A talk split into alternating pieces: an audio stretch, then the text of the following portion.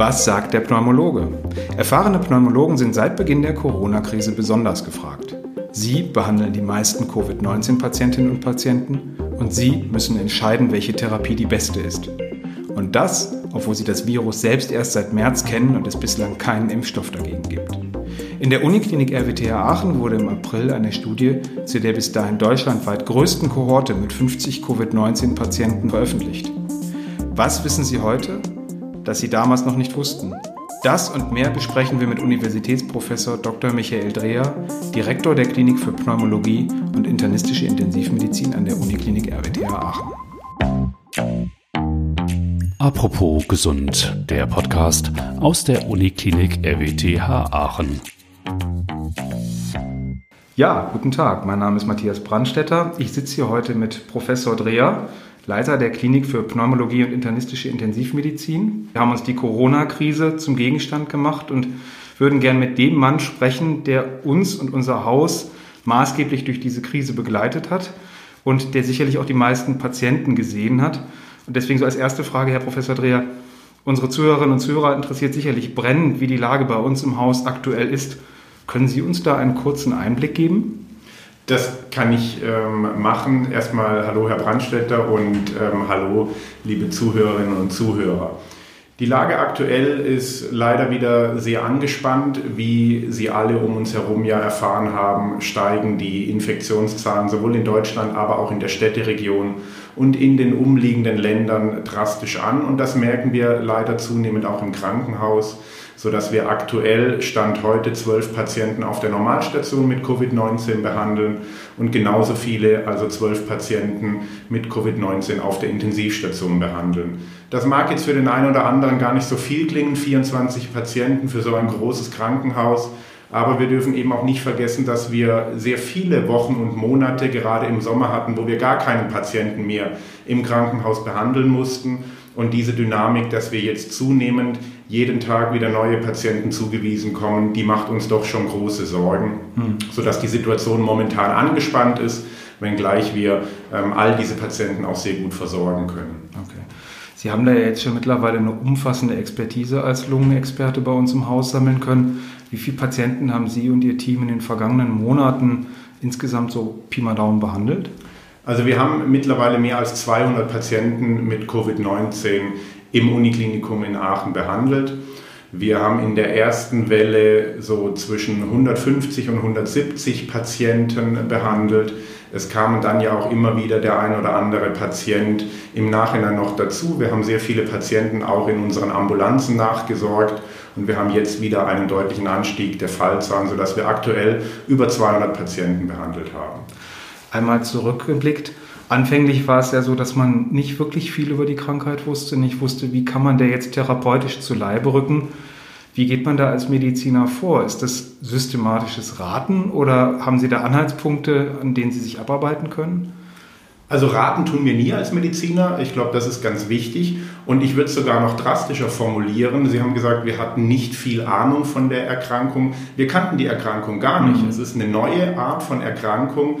Es gab keine Evidenz. Wir sprechen immer von Evidenz in der Medizin, wenn wir wissen, wie eine Erkrankung ähm, sich verhält, wie das klinische Erscheinungsbild ist, wenn wir wissen, wie wir sie behandeln. Und wenn das alles in Studien geprüft wurde, dann sprechen wir von einer medizinischen Evidenz. Und all das gibt es nicht bei dieser neuen Erkrankung oder gab es nicht bei dieser neuen Erkrankung. Sodass wir dennoch in der Lage sind, diese Patienten zu versorgen. Wir sprechen über eine virale Erkrankung, die häufig mhm. zunächst den oberen Atemweg betrifft. Das heißt, die Patienten, wenn sie nicht im Krankenhaus sind, die haben ganz banal Husten, Schnupfen, Halsschmerzen. Und wenn die Patienten ähm, ins Krankenhaus müssen, dann ist das erste Erscheinungsbild häufig eine Viruspneumonie. Und wir wissen natürlich, wie wir mit solchen Viruspneumonien, also mit viralen Lungenentzündungen umgehen. Das heißt, wenn ein Patient Sauerstoff braucht, dann geben wir ihm Sauerstoff. Wenn ein Patient beatmet werden muss, dann wissen wir, wie solche Patienten beatmet werden.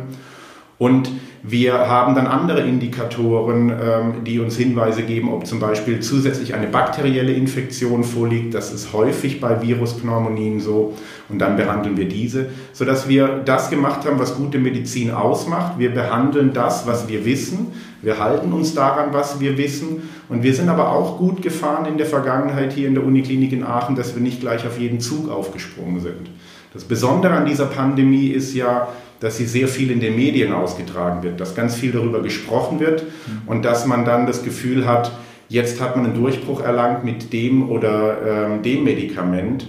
Wenn aber bis dato die wieder wissenschaftliche Evidenz nicht da war, dann haben wir uns auf diesen Zug eben nicht draufgesetzt und da sind wir bisher sehr gut gefahren. Mhm.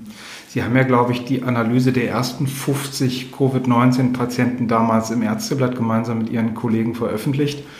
Ähm, ich nehme an, Sie haben da viel wahrscheinlich Feedback auch bekommen von anderen Häusern. Sicherlich auch die Frage, wie habt ihr behandelt? Hat sich die Behandlung seither anders gestaltet? Also machen Sie jetzt etwas anders als vorher?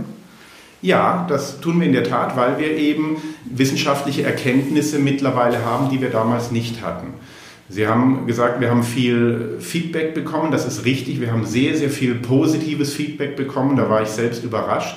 Wir sind ja den Weg gegangen, dass wir gesagt haben, wir sind eine der wenigen Universitätskliniker, die sehr früh in der ersten Welle der Pandemie betroffen waren durch den Cluster in Heinsberg. Das heißt, wir hatten sehr viele Patienten am Anfang, die wir versorgen mussten. Und dann haben wir gesagt, wir ähm, stellen diese Patienten in einer wissenschaftlichen Fachzeitschrift zusammen, um den anderen auch die Möglichkeit zu geben, zu sehen, wie sehen diese Patienten aus, wie unterscheiden die sich vielleicht, wenn sie auf Intensivstationen liegen im Vergleich zur Normalstation. Und wir haben bewusst den Weg gewählt, dass wir gesagt haben, wir veröffentlichen diese Arbeit in dem Deutschen Ärzteblatt, also in unserer Muttersprache obwohl das Deutsche Ärzteblatt dann auch in Englisch mhm. ähm, diesen Artikel veröffentlicht, weil wir eben unseren Kolleginnen und Kollegen in Deutschland die Möglichkeit geben wollten, in den Austausch mit uns zu treten. Und die Rückmeldung, die war sehr, sehr positiv. Ich war extrem überrascht, wie viele ähm, Zusendungen wir per Mail bekommen haben mit Fragen, mit Leuten, die sich mit uns austauschen wollten, aber auch per Telefon. Das heißt, in den ersten Wochen nach dieser Veröffentlichung, da stand das Telefon eigentlich nicht still und der E-Mail-Account ist relativ zugelaufen, was aber sehr gut war, weil wir eben miteinander diskutieren konnten und uns auch absprechen konnten. Eine andere Frage, die man sich manchmal so stellt, man merkt ja, dass in der Pandemie es manchmal nicht nur um Fakten geht, sondern auch um irrationale Ängste, die man entwickelt. Ist ein Ärzteteam und ein Pflegeteam davon grundsätzlich frei? Wie verhandeln Sie das mit Ihrer Klinik, mit den Kollegen? Gibt es da auch Leute, die eher vorstellen und Leute, die sehr ängstlich sind? Und ähm, wie können Sie denen die Ängste nehmen, diese Patienten zu behandeln? Ich glaube, kein Mensch ist frei von Ängsten. Das gehört ähm, zu unser aller Leben und das ist auch gut so, weil Angst ja nicht immer der beste Begleiter ist, aber es auch hilft, dass wir sehr vorsichtig mit einer Situation umgehen. Und es ist so, dass mit einer neuen Erkrankung, mit einer neuen infektiösen Erkrankung natürlich jeder Angst hat, dass er sich anstecken kann. Aber wir sind ja ausgebildete Medizinerinnen und Mediziner, wir sind ausgebildete Pflegerinnen und Pfleger. Das heißt, wir sind geschult, ähm, im Umgang mit infektiösen Erkrankungen. Es ist ja nicht die erste infektiöse Erkrankung, mit der wir uns auseinandersetzen. Wir haben die Tuberkulose zum Beispiel aus der Lungenheilkunde. Wir sprechen über Hepatitiden, mhm. also Leberentzündungen in der inneren Medizin, über allgemeine Lungenentzündungen. Das heißt, wo immer Sie Medizin machen, kommen Sie in Kontakt mit infizierten Patienten und damit können wir umgehen, da sind wir ausgebildet worden, aber es ist auch so, dass wir natürlich das Gespräch gerade am Anfang und auch jetzt immer wieder in unseren Teams gemeinsam suchen, um eben Ängste abzubauen, aber um diese Ängste auch wahrzunehmen, damit man darauf eingehen kann. Haben Sie auch den Eindruck, so ein bisschen off the record gefragt, dass mit so einer Pandemie auch trotzdem sowas wie ein verstärktes Teambuilding einhergeht, weil man sich ja jetzt nun irgendwie die Reihen schließen muss, um sich auf so eine besondere Gefährdungslage zu konzentrieren?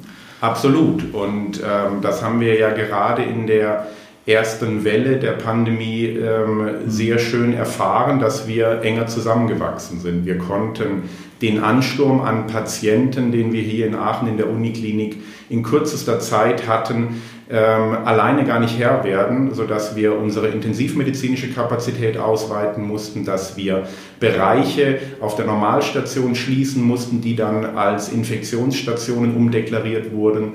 Und das haben wir mit unserem Team aus der Lungenheilkunde zum Beispiel gar nicht geschafft und da haben wir sehr viel Solidarität erfahren, dass Pflegekräfte, aber auch Ärzte aus anderen Bereichen gekommen sind und gemeinsam mit uns diese Patienten versorgt haben. Man hat ja schon fast manchmal das Gefühl, gerade bei der Pflege geht es vielleicht wieder in die Richtung, dass man sich eigentlich freut, sich wieder einem medizinischen Kernanliegen widmen zu können, weil natürlich Bereiche oftmals auch unter Kostendruck ein bisschen anders gefahren sind. Das betrifft nicht unser Haus, sondern die gesamte Branche als solche. Und dass man tatsächlich wieder jetzt der ureigensten Motivation, nämlich Menschen in schwierigen Situationen beistehen zu können, nachgehen kann. Ne? Ähm, wenn wir nur kurz das Thema Besuchsverbot dahingehend aufgreifen, ich will das gar nicht politisch bewertet wissen. Es gab es am Anfang ja in der Städteregion, jetzt ähm, gibt es das wiederum nicht. Ähm, wie ist das damals bei Ihnen aufgenommen worden? Ähm, war das schwierig? War das im Alltag ein Problem, das zu vermitteln? Natürlich ist das schwierig. Und ähm, das kann sich ja jeder vorstellen, wenn er mal selbst überlegt, ähm, wenn man einen Verwandten hat, der krank ist und im Krankenhaus liegt, dann will man den besuchen. Und das ist menschlich komplett verständlich. Jetzt ist es aber so, dass wir uns zum einen an Regeln halten müssen und wir haben diese Regeln im Krankenhaus nicht aufgestellt, sondern das ist eine Vorgabe der Politik. Und ich glaube, dass wir sehr gut gefahren sind ähm, bis dato mit unseren politischen Entscheidungen, die in Deutschland getroffen wurden. Das heißt, wir müssen ja diese Regeln einhalten. Und es ist in der Tat überhaupt nicht einfach, Leuten zu vermitteln, dass sie ihre Verwandten nicht besuchen können, wenn ähm, die Familie sich in einer Lebenskrise befindet, weil ein Verwandter im Krankenhaus ist. Mhm. Und das hat sehr viele Gespräche ähm, benötigt, um die Situation klarzumachen. Das ist auch manchmal so, dass man da nicht auf einen gemeinsamen Nenner kommt. Aber am Ende des Tages ist es notwendig gewesen, um eben in dieser Stresssituation außerhalb, aber auch innerhalb des Krankenhauses Infektionsketten zu unterbinden und eben dafür Sorge zu tragen, dass sich nicht noch mehr Patienten oder äh, Menschen infizieren. Es wird ja auch oft von Risikogruppen gesprochen. Da gibt es ganz unterschiedliche Definitionen, wer jetzt mit dazugehört. Leute mit Diabetes, ja, nein. Sind Asthmatiker eine Risikogruppe? Ja, nein. Ähm, welche Personengruppe hat aus Ihrer Sicht das höchste Risiko für einen schweren Krankheitsverlauf? Also was wir ganz klar wissen, und das ähm, hört man ja auch überall, ist, dass das Alter ein sehr großer Risikofaktor darstellt. Das heißt, je älter Menschen ähm, sind, umso ein höheres Risiko haben sie für einen schweren Verlauf ähm, einer Covid-19-Erkrankung, ähm, aber eben auch ähm, eines schlechten Ausgangs, also eines letalen Ausgangs. Das heißt, das Alter ist eines der größten Risikofaktoren. Deswegen versuchen wir ja auch mit politischen Maßnahmen diese Risikopopulation zu, zu schützen. Stichwort Pflegeheime, ähm, Besuchsregeln und so weiter und so fort. Ähm, Vorerkrankungen sind Risikofaktoren. Wir wissen mittlerweile, dass Herz-Kreislauf-Erkrankungen, aber auch Lungenerkrankungen durchaus Risikofaktoren für schwerere Verläufe darstellen. Und was wir eben auch gelernt haben, das haben wir damals schon bei unseren ersten 50 Patienten im Ärzteblatt beschrieben und das hat sich über die Zeit hinweg bestätigt, dass Übergewicht, also ähm, Adipositas, mhm. ein Risikofaktor für schwerere Verläufe ist. Okay. Die Universitätsmedizin hat ja grundsätzlich viele verschiedene therapeutische Optionen, um diesen Patienten zu helfen, aber ähm, ein Stichwort sind auch immer wieder Therapiebegrenzungsgespräche, damit man nur so ein Gefühl dafür hat, wie ist das denn, wenn ich jetzt an sozusagen Covid-19-Patient wäre und eine Infektion mit SARS-CoV-2 hätte, ähm, würden wir dann miteinander besprechen, wie weit so eine Therapie im Extremfall ginge oder wie gehen Sie da im Einzelnen vor?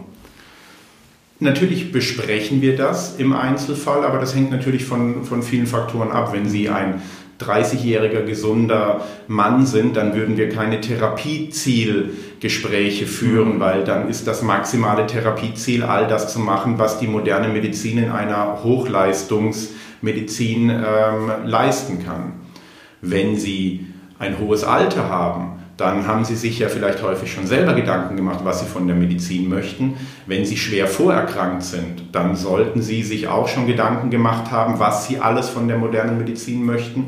Und in diesen Fällen sprechen wir in Ruhe mit den Patienten, aber auch mit den Angehörigen. Das machen wir sehr früh, um festzustellen, vor allem, dass wir nichts in der Medizin machen, was der Patient vielleicht gar nicht möchte. Hm, hm. Ähm, wenn Sie jetzt mal so zurückblicken, hätten Sie sich vorstellen können, Sie überblicken ja sicherlich eine gewisse Zeit Ausbildung, Beruf. Ähm, als damals die ersten Fälle in Heinsberg bekannt wurden, hätten Sie gedacht, dass das so eine Dramatik und so eine Dynamik entwickeln kann? Nein, das hätte ich nicht gedacht und ich glaube, das haben wir alle nicht gedacht. Das hat ja in meiner Welt schon vor Heinsberg angefangen und ich glaube, die meisten von uns haben ja irgendwie während der Weihnachtszeit oder zwischen Weihnachten und Neujahr ähm, ein bisschen wahrgenommen, dass in China was passiert, was ähm, ähm, uns jetzt sozusagen durch die Medien suggeriert wird. Mich als Lungenfacharzt hat das natürlich ein bisschen mehr interessiert, weil wir haben ja im Dezember, Ende Dezember gehört, dass da eine neue Viruspneumonie vorhanden ist. Aber das war ehrlich gesagt alles ganz weit weg. Das war in China. Das habe ich ähm, mit einem gewissen Interesse als Lungenfacharzt wahrgenommen, aber hätte mir nie vorstellen können, dass das zu uns kommt. Dann in meiner persönlichen ähm, Erinnerung weiß ich noch ganz genau, dass nach Neujahr ein Student aus China ähm, zurückgekommen ist und das war der erste Patient, der SARS-CoV-2 positiv bei uns war. Und ähm, wir haben dann mit vielen Leuten, mit der Krankenhaushygiene, mit dem Gesundheitsamt diskutiert, was wir mit diesem jungen Menschen machen. Der war eigentlich gesund, er war kurz bei uns stationär und wir haben ihn dann in Quarantäne in die Obhut des Gesundheitsamtes gegeben. Und auch da habe ich noch nicht drüber nachgedacht, dass uns das alles irgendwann einholen kann.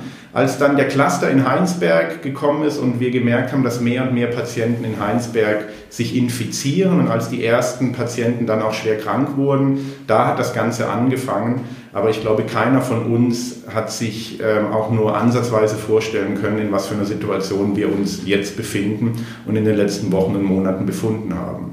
Wenngleich, und das ist ja auch ganz spannend, ähm, es nicht untypisch ist. Also wir wissen ja, dass in großen Zeitabständen solche Pandemien ähm, die Welt und die Menschheit getroffen haben. Ja, die spanische Grippe Anfang des 20. Jahrhunderts. Das heißt, eigentlich ist das jetzt nicht ungewöhnlich, aber keiner von uns hätte jemals daran gedacht, dass wir uns in der Situation aktuell wiederfinden. Und wenn Sie jetzt Lehren ziehen müssten aus dem, was bisher passiert ist, was würden Sie sagen, müsste man künftig vielleicht nicht allgemein, sondern auch wir als Haus, Sie als Team, wir als Gesellschaft, was müsste man ändern? Was, wie, woraus könnte man lernen? Naja, ich glaube, im Nachhinein ist man ja immer schlauer und weiß alles besser. Ich glaube, was wir schmerzhaft erfahren haben, ist, dass wir ähm, von einem Tag auf den anderen eigentlich unser ganzes Leben umkrempeln mussten. Und das trifft sowohl unser Privatleben, aber auch die Arbeit im Krankenhaus. Und äh, ich glaube, die Lehre, die wir daraus ziehen, ist, dass wir in Zukunft immer einen Notfallplan haben müssen, der auch wirklich das Unvorstellbare beinhaltet.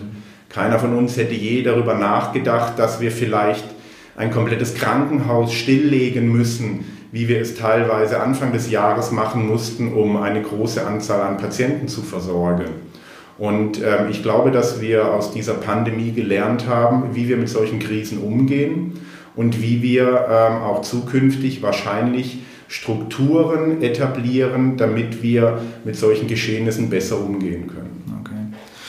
Jetzt, wo Sie im Prinzip tagtäglich sehen, wozu dieses Virus in der Lage ist und welche Verläufe das nehmen kann, hat man da eigentlich als Behandler überhaupt noch Verständnis für Leute, die sich über den Mundschutz aufregen im Alltag? Na, ich habe, glaube ich, für alles Verständnis. Ähm, ich bin ja jetzt auch nicht derjenige, der über andere Menschen richten soll und jeder Mensch darf seine eigene Meinung haben. Ich glaube, dass wir eine hohe Solidarität ähm, in Deutschland haben ähm, und darauf können wir stolz sein. Aber jeder Mensch hat seine eigene Meinung und die darf er ja in der Demokratie auch zum Ausdruck bringen. Ich finde das überhaupt nicht gut, wenn Leute sich nicht an diese Regeln halten, die für die Gemeinheit wichtig sind. Abstand, Händedesinfektion, Maske tragen. Das persönlich ähm, kann ich überhaupt nicht gutheißen, aber ich habe Verständnis dafür, dass jeder frei seine Meinung äußern darf. Ja. Letzte Frage. Was glauben Sie, und das ist so ein Blick in die Kristallkugel, wann kann man wieder von einer irgendwie auch gearteten Normalität sprechen? Wie lange wird das alles noch eventuell dauern? Naja, also ich glaube, dass die Normalität immer eine andere sein wird. Ähm, wenn Sie mich persönlich fragen, dann glaube ich, hat es jetzt eine Zäsur gegeben und wir werden unseren Enkelkindern ähm, von einem Leben vor Corona erzählen und von einem Leben nach Corona. Das glaube ich, das soll jetzt auch gar nicht pessimistisch sein, aber es wird sich was ändern. Unser Verhalten wird sich ändern. Die, Gesichtsmaske wird in großen Teilen der Welt, wie sie vielleicht in Asien schon immer ähm, zum Alltag gehört hat, ähm, glaube ich, auch auf Dauer irgendwo Einzug finden. Und deswegen wird die Normalität eine andere sein. Ich glaube, dass, und das will, da will ich jetzt nicht zu pessimistisch sein, aber dass wir nicht von einer ähm, wirklichen ähm, annähernden Normalität im nächsten Jahr sprechen können. 2021 wird uns diese Situation noch begleiten, hoffentlich deutlich entspannter, als wie wir sie dieses Jahr erleben. Aber ich glaube, dass wir zurück zu einer anderen Normalität ähm, erst im Jahr 2022 vielleicht wieder kommen können. Das soll nicht heißen, dass 2021 so schlimm wird wie 2020, das glaube ich auch nicht. Aber wir brauchen Zeit und ähm, das Virus wird nicht verschwinden und es wird uns in Zukunft jetzt auch begleiten. Alles klar. Vielen Dank, Herr Professor Dreher. Sehr gerne. Das war Apropos Gesund, der Podcast aus der Uniklinik RWTH Aachen. Besuchen Sie uns doch auch einmal online unter apropos-gesund.de.